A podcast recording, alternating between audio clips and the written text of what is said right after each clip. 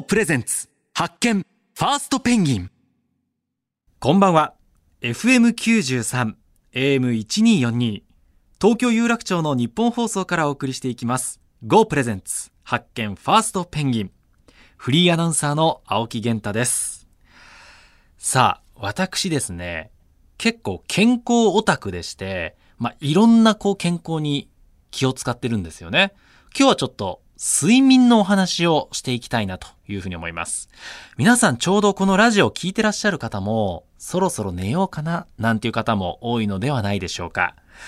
私はいろんな仕事で、こう、なんだろうな、不規則な生活をテレビ局時代から結構送ってきたんですけれども、まあ、とにかく睡眠が大事だと。つまり、その、起きてる時間のクオリティを上げるためには、睡眠のクオリティを上げるという考え方。いい睡眠があるからこそ、起きている時のパフォーマンスができるというのを痛感しております。なので、まあ、睡眠にそもそも話行く前に、私、飲み会の二次会には絶対行きません。かつては言ってましたよ。言ってたけど、まあ、その時は楽しくても、帰り道とか、翌日とかに、ああ、なんて無駄な時間を過ごしたんだと思うことが多かったりだとか、あとはその若いうちはいいんですけれども、年を重ねて、まあ僕の場合だと30歳を超えたあたりから、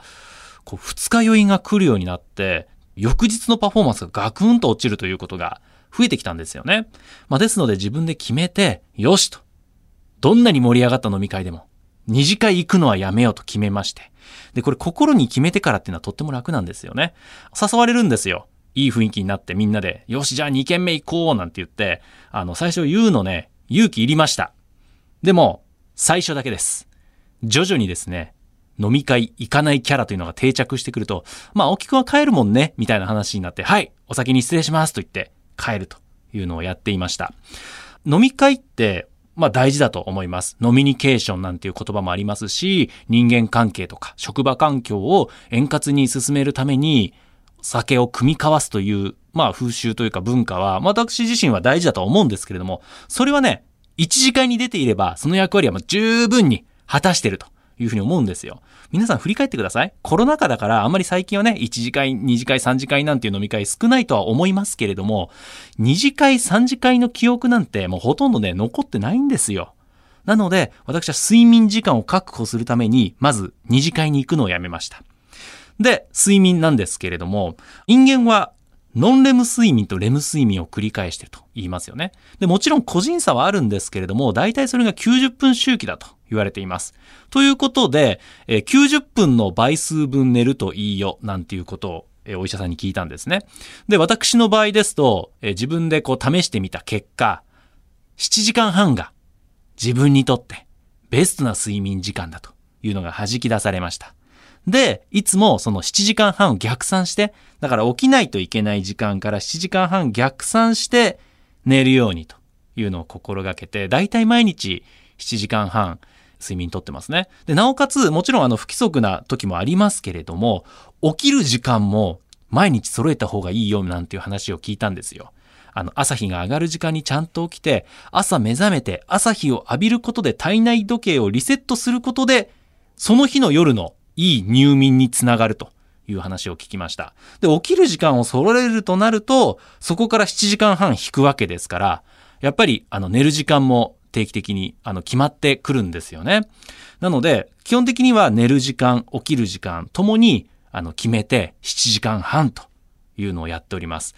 もうこれだけ寝ると、やっぱりあの、自分の体力的にも一番バランスがいいなと思いまして。まあこれは本当に個人差あります。ですので、これは皆さんにお勧めしたいのが定点観測。あの、睡眠メモというのをぜひつけてみてください。可能であれば、お部屋に温度計と湿度計を用意して、気温何度、湿度何パーセントで何時間寝た時の自分の調子が良かったかっていうのをメモすると、自分の最適なこう、コンディションっていうのがね、見えてくるんですよ。これ武井壮さんに教えてもらいました。武井壮さんはこれに加えて、えーパジャマもいろいろ試してみたそうなんですね。まあ、パジャマといっても、その T シャツとかも含めて、部屋着とかも含めて、で、武井さんの場合は綿100%の、えー半袖で寝るのが一番気持ちいいというのに気づいたらしいんです。ちなみに私は、あの、真夏でも長袖なんですよ。袖があった方がいいなというのに気づいたので、こういう睡眠メモみたいなものを取ってみて、皆さんにとってどんな睡眠環境がベストかというのをぜひ導き出していただきたいなというふうに思います。というわけで、青木源太がお送りする発見ファーストペンギン。今日もどうぞよろしくお願いします。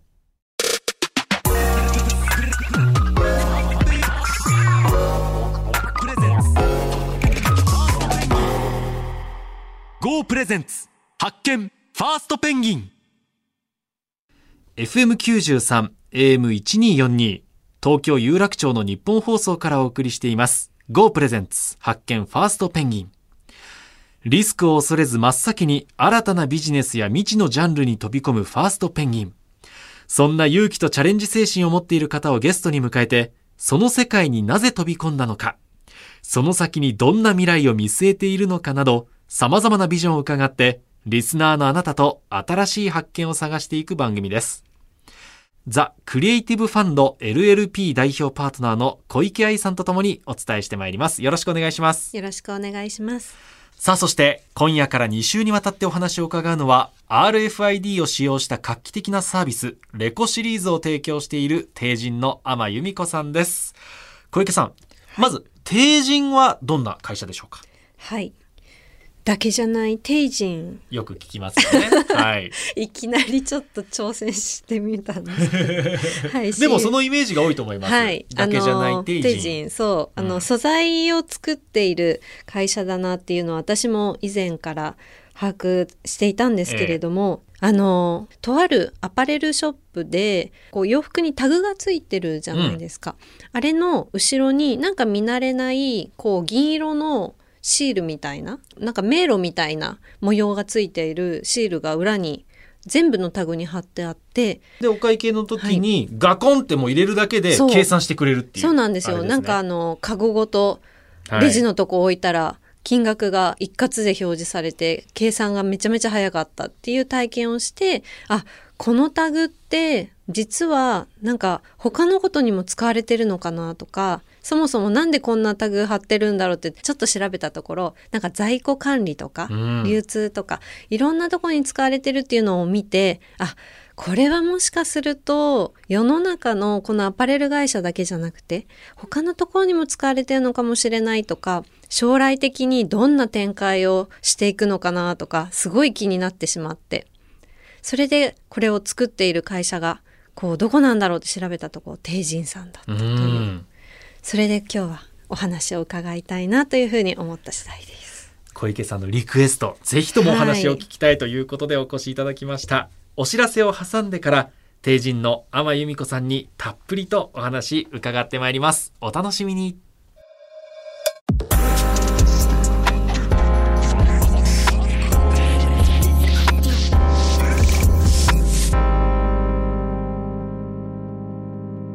ゴープレゼンツ発見。ファーストペンギン。フリーアナウンサーの青木源太が東京有楽町のニッポン放送からお送りしています。Go プレゼンツ発見。ファーストペンギン。RFID ちょっと聞き馴染みの少ないワードかもしれません。改めてご説明いたします。スイカやパスモなどの交通系 IC やお会計する際のスマホやカードなどのキャッシュレス決済の場であなたも毎日のようにこの RFID 使っているんです。ですので、こう、IC タグのようなものだと思ってください。そんな日々欠かせない RFID ですが、帝人が提供する RFID を使った画期的な管理システムは私たちの生活をさらに豊かにしてくれるんです。今週から2週にわたっては、そんな帝人から天由美子さんをお迎えいたします。よろしくお願いいたします。よろしくお願いいたします。まず簡単に私から天さんのご紹介させていただきます。関西大学工学部科学工学科卒業後ということで理系所ですね。2002年に定人に入社。MR として東大阪市大東市の開業医、そして中小病院を担当されます。2005年からは定人ファーマ学術推進部で MR 向けの研修講師及び営業サポート、研究会、講演会の企画運営に携わります。2010年、帝人ファーマ学術情報部教育グループで MR 所長向けの研究企画テキスト作成等を手掛けられ、2015年、帝人新事業推進本部スマートセンシング事業推進班で営業及び新規用途開発。そして2018年から現在までスマートセンシング事業推進班2チーム、こちら医療分野ですね。そちらのリーダーとして活躍されています。ですので2002年ですから20年前に入社されて、最初はこうね、病院周りの MR 関係やってらっしゃった。そうですね。はい。はい。で、それが2015年、帝人新事業推進本部スマートセンシング事業ということで、スマートセンシング、まさに RFID とかのことですよね。あそうですね。まず改めて RFID のご説明していただけますか？お願いします。はい。RFID っていうのは IC タグと電波でまあ、物品を管理したりとかですね、まあ、人を認識したりするような、まあ、そういった技術のことをあの指します。で、身近なところで言いますと、パスモスイカ、あとはあの、社員証とかで、こう、ドアにピッて入るときにかざしたりとかっていうのをされているかと思います。で、そちらの方の電波は 13.56MHz って言われる、まあ、周波数帯を使っておりまして、はいえー1対1の認証であったり、近距離の通信っていうところをあの得意にしている周波数のことを申し上げます。はい。はい。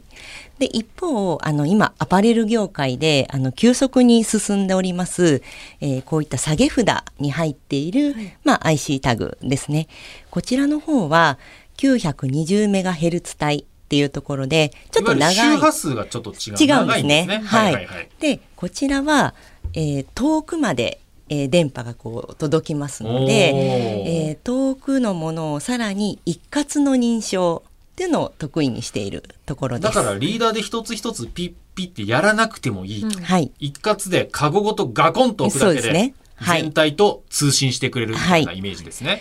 で、それらの HF 帯、まあ、いわれるスイカパスモと、はい。このアパレルってそれぞれいいところがありまして、まあ、例えばスイカパスモでたくさん読み取ってしまうと、改札を通っていないのに、お会計されちゃったりとか、うん。そうですね。認証されてて困りますので、はい。あちらは近距離の方がいいと。で、こういった在庫管理ですとか、何かお会計をいっぺんにするときっていうのは、こういった一括で認証される、えー 920MHz 帯、UHF 帯っていうんですけど、そちらの電波の方が、まあ、向いているということで、今世の中では、まあ、使い分けがされているような状況かと思います。はい。やはり、えっと、お洋服の価格帯によってそこまでこう高くない会社さんも導入されていらっしゃると思うんで、これはあのスタッフの方の商品の出荷であったり、えー在庫の棚卸し、そちらの方に人件費の方の削減のために入れられているっていう意味合いが大きいのでこれをあのハンディタイプのリーダーライターっていうものが、まあこれは我々が作っているものではないんですけども世の中にございまして電波をこうバーッとこう撒き散らすと、その辺の一体のものが一瞬にして読み取れると。いったことですね。数百個を多分数秒とか。はい、何十秒で、まあ、あの、読み取れることができます。ーなんかあの、とにかく物流もそういった流通も販売もなんならこう監査の時の棚卸しだってひたすら数えるっていう仕事が世の中に無数にあったと思うんですけれどもそれが全て この一発で読み取るっていうのに、ね。はい。棚卸しというのは読んで字のごとく棚から一つ一つ下ろして数えてたわけですからね。そねうんそれがもう一切いらなくなる。今手元にこうタグがあるんですけれども、こう中にね、こう何が入ってるんですか、これは？これはですね、あの IC チップという、まあ、黒いちょっとごま粒みたいなものがそうですよね。チップっていうとなんかこう、はいね、それでもちょっと厚みがあるのかなと思ったら、本当にこう、ごま粒。そうですね。いや、それよりもちょっとちっちゃいんじゃないか。かっていうぐらいの、胡椒のね、一粒ぐらいの感じのものが入って、ねこれがと、飛んじゃったら探せないぐらいですよね。ねで、この物質自体は、これは電波を発してるわけじゃないんですよね。そうですね、ええこちらはあのパッシブタグって言われるタグなんですけど、電波を受けて初めて返事をするようなタグになっております。はあ、なるほど。そして、帝人では、その RFID を使用したレコシリーズをリリースしています。はいレコシリーズ、これはどういったものなんですか？えこちらはですね、まあ、IC タグを、えー読み取るような、まあ、アンテナですとかそのアンテナに電波を送るまあ、リーダーライターという機械があるんですけどそういったもので物を管理するですとか通貨を検知するっていったシステムの方の販売をしております。うんあのこれを使って例えばね先ほど小池さんからも話ありました棚卸しとか商品管理が楽になるというのはもちろんわかるんですけれども実際どのようなシチュエーションで使用されることを想定されてますか？そうですね。あの、こちらの方は我々の授業の一番最初としては、あの、必要なところだけを、えー読み取るような、そういったあのアンテナの開発といったところを、えー東大初のベンチャー企業とあの実施したっていうのがまあスタートになります。必要なところだけを感知するはい。もうちょっと詳しく言うとどういったことなんですか？はい。えーと例えばですね、もともと一番最初に始めたのは、えー図書館の蔵書管理になるんですけども、はい必要な本がその棚の何段目にあるのかっていうところまでを検知するって実は難しくてですね、はい。ざっくり電波で10メートルとか読んでしまうと、うん。この辺に本はあるなと。うん。っていうのはわかるんですけど、はいはいはい。ピンポイントでこの棚の何段目に探したい本があるよっていうのを見つけることっていうのがあの結構技術的に難しくてですね、ええ。そういったことが可能にできるような、えー電波を、えー5センチからまでで10センチぐらいまでしかこう飛ばさないようなあの局所的な読み取りができるアンテナというものをあの開発をいたしました。うん。ですので当初ですと例えばあの図書館で予約とかってされたことってありますか？ありますね。はい。であの今はちょっとわかんないんですけど当時ですと本を予約、まあ、できたものご連絡がありまして、はい図書館に行かれますと、行きました。はい。おそらく司書さんのええ後ろ側にありましたありました。予約された本がこうずっと並んでいるあらかじめね。もう出してくださってますよね。そう。はいうんでその本棚っていうのは要は名前順に例えば青木さんですと、うん。あのところに、ええ。おそらく本を置いてあるとか、そうです、はい。なんか本になんか挟まっててね。挟まそうっててですね。はい。うん。でそれをそのあ行の人家行の人、うん作業の人ってそれぞれこうスペースを取ってこう置いてあるというところでまあ確保しながらそこにこう入れていくっていう作業をするとか、本を探すっていう作業に司書さんは結構時間を割かれてたんですね。うん。はいうんでそれを我々のそのシステムを使っていただいて、えー予約コーナーっていうのを設けました。でそこに予約された本に、まあ、IC タグは当然貼られてるんですけども、えー我々のアンテナの、えー設置された本棚にこう置きますと青木さんが借りた本が何々図書館で予約コーナーに入りましたっていう通知が届きます。はい。でそれをもとにあの青木さんは図書館に行かれて利用書カードをピッとかざすと予約された本ははい。A の棚の3段目にありますよっていう、まあ、通知が出てくるので、それをもとにえ探してセルフレジでピッとしてで出ていくっていう形でうん。はい。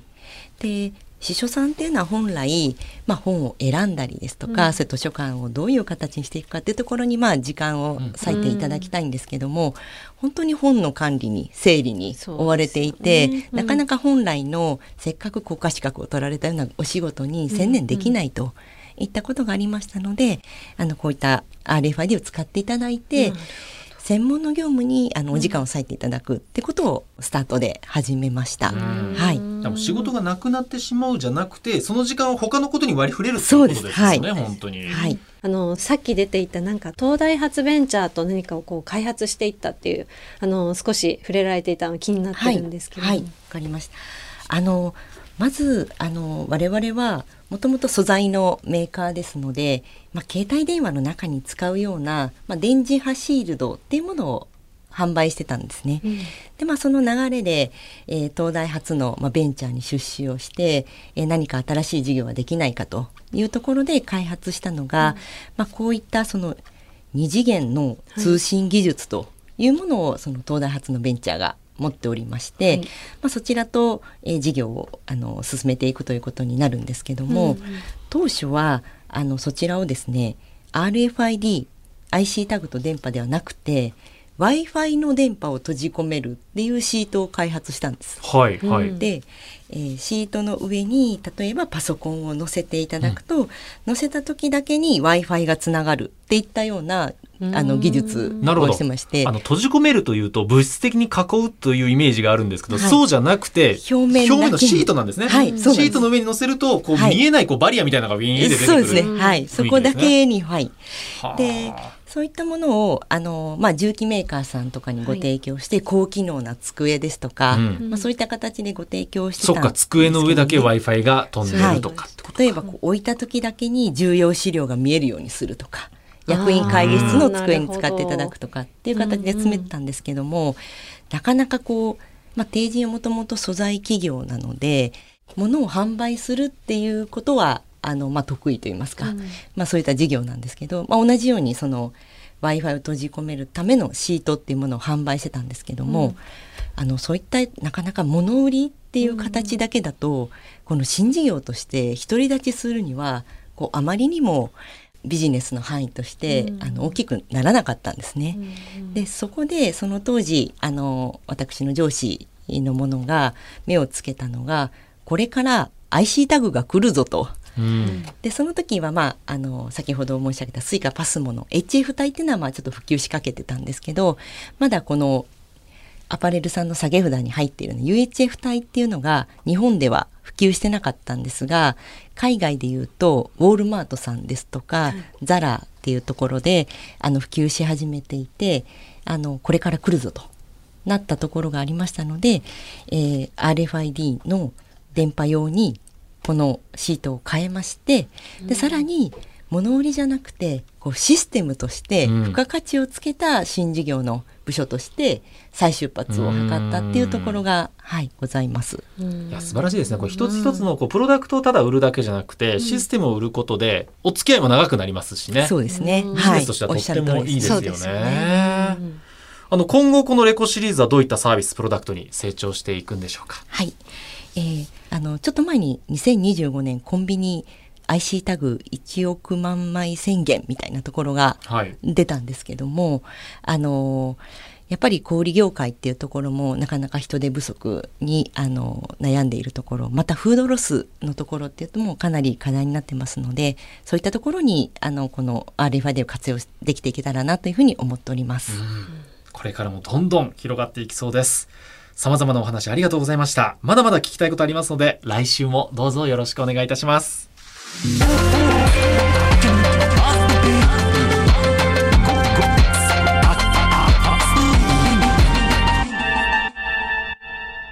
GO プレゼンツ発見ファーストペンギン FM93、AM1242、東京有楽町の日本放送からお送りしてきました、GO プレゼンツ発見ファーストペンギン。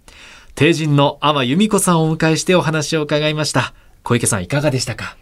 はい、あの RFID について自分が思っていた以上にいろんなところで使われているなっていうのが分かったのと、はい印象に残ったのがその技術が発達することで本来その人がもっともっと活躍できる場所に時間を使えるようになったっていうのが恩恵としてあるんだなっていうのがすごくあのいい話だなと思って聞いてました。はいこう世にあまたある企業のそれぞれのプロダクトとかサービスは違って当然ですし、うん。まあいろんな会社がありますけれども、はい。業務効率化みたいなことはどの会社も抱えているテーマですよね。で実際にそのなんで効率化するかとかなぜ技術発達させるかってそれに夢中になっちゃって何のためだっけっていうすごく大きな目的忘れていることってあるなっていうのをね今一度あの思い出した回だったなと思います。業務効率化をした先にそもそもの企業理念にだから戻る余裕がいろんな意味で生まれるっていうところが一番素晴らしいことですもんね。やっぱりだけじゃない。だけじゃなかったな。はい。番組ではあなたからの感想や質問、ビジネスに関する疑問、相談、こんな人をゲストに呼んでほしいなどなど、たくさんのメールお待ちしています。メールアドレスは pg.1242.com です。番組ホームページのメールフォームからも送っていただけます。また番組のホームページでは過去の放送をポッドキャストで配信しています。こちらもぜひチェックしてみてください。Go プレゼンツ発見ファーストペンギン。お相手はフリーアナウンサーの青木源太とザ・クリエイティブファンドの小池愛でした。また来週お耳にかかります。